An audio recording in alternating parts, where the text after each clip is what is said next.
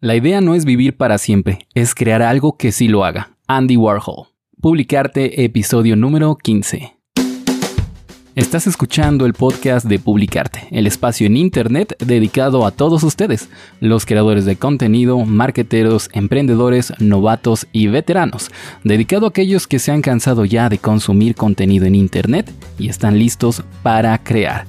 Sean bienvenidos todos, mi nombre es Amadeo Arroyo, especialista en marketing digital, soy el locutor, escritor, postproductor, editor y demás en este podcast que estás escuchando, así como también de su podcast hermano que hoy mismo vamos a lanzar estudios de mercado online. Ya saben que pueden escucharlo todos los viernes, como hoy mismo, a mediodía. Y en donde esta semana, justamente hoy, vamos a analizar la idea de negocio de una agencia o una academia, como quieran verlos, donde darán cursos para programación básica. Está quedando genial, no se lo pierdan en un ratito más. Nos escuchamos por allá, pero mientras tanto nos quedamos aquí con las preguntas de la audiencia. Y primero quisiera yo hacerles una pregunta a ustedes. ¿Han creado alguna vez una web o un blog, aunque sea básico, eh, ya sea en wordpress.com, por cierto, que es diferente a wordpress.org, ya lo expliqué en el primer episodio de Publicarte, o, o inclusive en también estaba esta de Google, ¿cómo se llamaba? Blogger, sí, Blogger. ¿Han creado un blog ahí?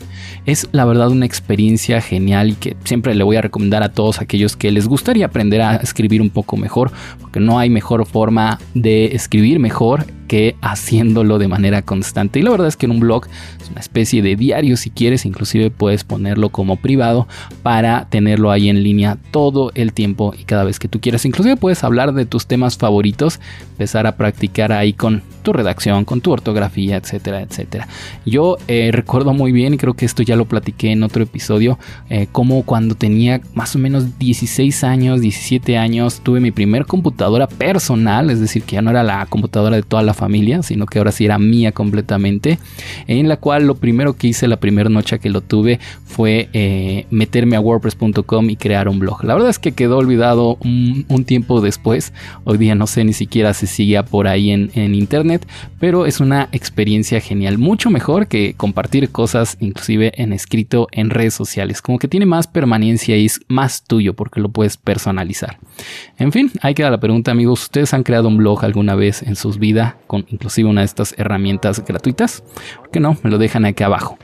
En fin, vamos a empezar con las preguntas del día de hoy. Tenemos tres preguntas geniales, más que nada enfocadas al SEO, al SEM y al SMO. Así que si no saben qué es esto, quédense aquí y vamos a comenzar. La primera pregunta de esta mañana es, ¿qué es un buyer persona? ¿Qué es un buyer persona? Es una pregunta completamente válida que seguramente ustedes también se han hecho o tal vez no. Pero si estás creando contenido, ya sea en video, eh, escrito, en foto o lo que quiera, creo que valdría mucho la pena que crees un buyer persona. El objetivo, bueno, primero hablemos de cuál es el objetivo de tener un buyer persona, eh, es saber a quién le estás hablando. Un buyer persona es eh, esa definición, esa descripción eh, lo más específica posible de una persona. Ya después obviamente te puedes diversificar eh, en un grupo de personas ya más centrado en aspectos demográficos, como por ejemplo qué edad tienen, qué género tienen, sus preferencias, sus gustos, las cosas que ven en internet, qué tipo de consumo tienen en internet, a qué hora se conectan. Todas estas características forman obviamente a tu cliente ideal, a tu audiencia ideal en el caso de que solamente estés creando eh, contenido, tal vez no queriendo monetizarlo en este momento y todavía no le llames tus clientes, clientes potenciales, sino más bien tu audiencia, pero que son esas personas que tienen las características necesarias para que les llegue a gustar eh, tu producto, tus videos, tus memes, la fotografía que tú haces, tu perfil de Instagram, etcétera, etcétera. Entonces es bien importante definir a tu buyer persona porque de esa forma vas a saber a quién le estás hablando y cada vez de hecho es un ejercicio bastante interesante cuando estamos creando tener a un lado, ya sea impreso o en alguna pantalla, eh, a, nuestro buyer persona, esa descripción, que recordemos a esa persona. Inclusive hay algunas herramientas bastante interesantes que nos ayudan a generarlo y nos aconsejan que de hecho le pongamos un nombre real. No tiene que ser de una persona que conozcas, este buyer persona que estés creando, pero eh, si lo tienes está genial, no pasa nada. Eh, pero eso sí tiene que tener un nombre real. No sé, María, Juan o lo que tú quieras, Pepe, Amadeo, lo que tú quieras, eh, para que de esa forma en cada ocasión que tengas que ponerte a escribir, cada ocasión que tengas que ponerte a grabar un podcast también como yo, eh, entonces pienses en esa persona y le hables a esa persona en particular. Ese es el secreto y esa es la utilidad del buyer persona. Y como les menciono, hay algunas herramientas para poder crearlo muy fácilmente. Una es de la página hubspot.es eh, les voy a dejar el link para esta página en donde puedes ir de una forma súper interactiva creando a esta persona ideal, aunque está un poco más enfocado no para creadores de contenido, sino más bien para empresas, ¿no? Porque de pronto te empiezan a preguntar cuál es el cargo que tiene eh, tu buyer persona, ¿no? O cuál es este, no sé, su nombre en la empresa, o qué, a qué empresa pertenece, etcétera, o a qué sector pertenece. Entonces funciona mucho más cuando tal vez eres un vendedor o cuando tal vez eh, creas contenido, sí, un podcast o lo que sea, pero específicamente para un sector empresarial. Pero de todas formas, si no quieres rellenar estos campos no pasa nada y te genera de una forma muy cool tu buyer persona. En fin, pasemos a la siguiente pregunta. SEO versus SEM. ¿Qué vale más la pena hacer? SEO ya les he hablado, de hecho el miércoles pasado, sí, en el episodio 13, les voy a dejar linkeado aquí abajo también en la descripción. Eh, hablamos ya de SEO para creadores novatos, ¿no? Y en esta ocasión nos preguntan acerca de qué vale más la pena hacer, ¿no? ¿El SEO o el SEM? Primero, eh, definir rápidamente qué es el SEM. Es el Search Engine Marketing y significa que es eh, la forma de paga, por decirlo de alguna forma muy rápida, de posicionar contenido, de posicionar tu página web, de posicionar tu perfil de Instagram, eh, tus videos de YouTube, tu publicidad, etcétera. Es una forma de acelerar, por decirlo también de alguna forma, eh, también tu posicionamiento, ¿no? Ya como veíamos en el SEO, que se trataba sencillamente de un grupo de estrategias para poder posicionar de manera orgánica y sin pagar un solo centavo, solamente con modificar tu contenido para que a Google le gustaras más tu, contenido y después obviamente también a las personas que lo visitaban. Entonces el SEM sería como su contraparte, la otra, el otro lado de la moneda y es por eso que hacen este tipo de preguntas de cuál de los dos funciona más o funciona mejor. Eh, y mi respuesta es que ninguno de los dos. La verdad es que no puedes ir por el mundo queriendo solamente utilizar uno y creer que con esa estrategia pues es la ganadora. Yo de hecho lo he recomendado también en mi podcast de estudios de mercado online que tal vez la mejor estrategia de estas dos sea una combinación equilibrada de ambas, ¿no? Depende también del emprendimiento, del producto, del servicio, del sector. Inclusive puede ser que algunos sea imposible de posicionarlos en Google porque sean tal vez, digo, no sé, me lo estoy imaginando ¿no? en este momento, sean nichos tan concretos que va a ser muy difícil que, por ejemplo, lleguen a, esos compradores potenciales, ¿no?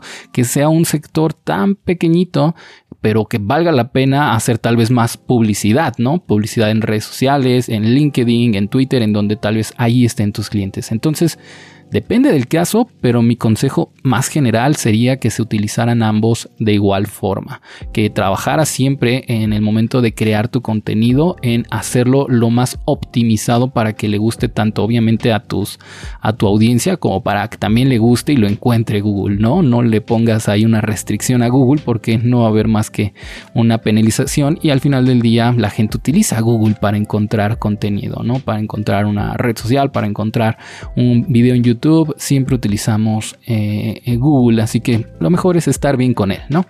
Y igualmente el SEM pues funciona pues dependiendo de cada caso. Finalmente, la última pregunta del día de hoy. Creo que hoy vamos muy rápido. Perdón si es así, pero es que, es que ya es viernes, amigos. Seguramente ustedes también ya tienen ganas de ver una película, no en el cine, porque los cines creo que siguen cerrados, pero bueno queremos llegar a casa a ver una película en Netflix. Así que vamos con la última pregunta del día de hoy. ¿Qué es SMO? Y esta pregunta la escogí porque justamente está relacionada con el SEO y el SEM y nos va a ayudar a entender y profundizar un poco más en estos temas de posicionamiento, ¿no? como ya dije, el SEO es orgánico y con orgánico me refiero, tal vez haya personas que no entiendan esto de qué es el posicionamiento orgánico, con eso me refiero al posicionamiento hecho por ti mismo, que tú te ganas con tu propio sudor y tu propio trabajo, que no hubo ninguna máquina, ninguna persona externa a ti o bueno, a ti y tu equipo obviamente, de que lograron que la gente visualizara tu página web o tu contenido en internet, ¿no? Ese es SEO. El SEM es lo mismo, posicionamiento, pero paga. Es decir, que tienes que pautar eh, al mes o por, por visualización, o bueno, hay diferentes formas de, administrar estos pagos.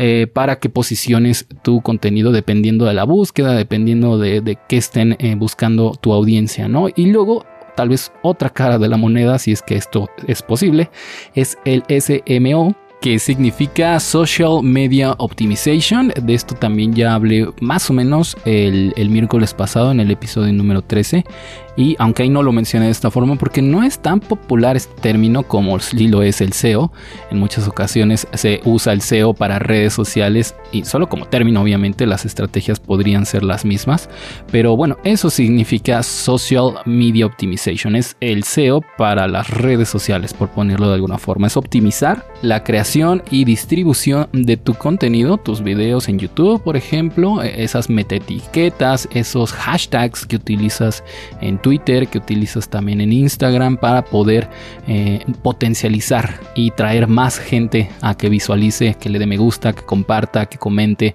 tu contenido en redes sociales. ¿Y por qué existe el SMO? La verdad es que una de las razones principales es porque gracias a las redes sociales eh, el mundo digital, el marketing digital ha crecido un montón y sin lugar a dudas, a pesar de que el término como tal SMO tal vez no sea tan popular, las redes sociales sí lo son y están rompiendo, ¿no? Entonces a veces lo pueden encontrar como SMO, otras veces como SEO para redes sociales, depende de quién le pregunten, depende, depende de qué busquen, pero es más o menos lo mismo y en teoría son sencillamente estrategias para potencializar visualicen o que vean tu contenido en estas redes sociales, ¿no? Y sobre todo hoy día que cada vez hay más canales en YouTube, cada vez hay más videos por todos lados, Vimeo, eh, este, un montón de, de blogs hablando de todo tipo de temas para casi cualquier nicho en, el mundo de negocios. Hay ya un blog, hay ya un canal de YouTube que esté hablando acerca de ese tema.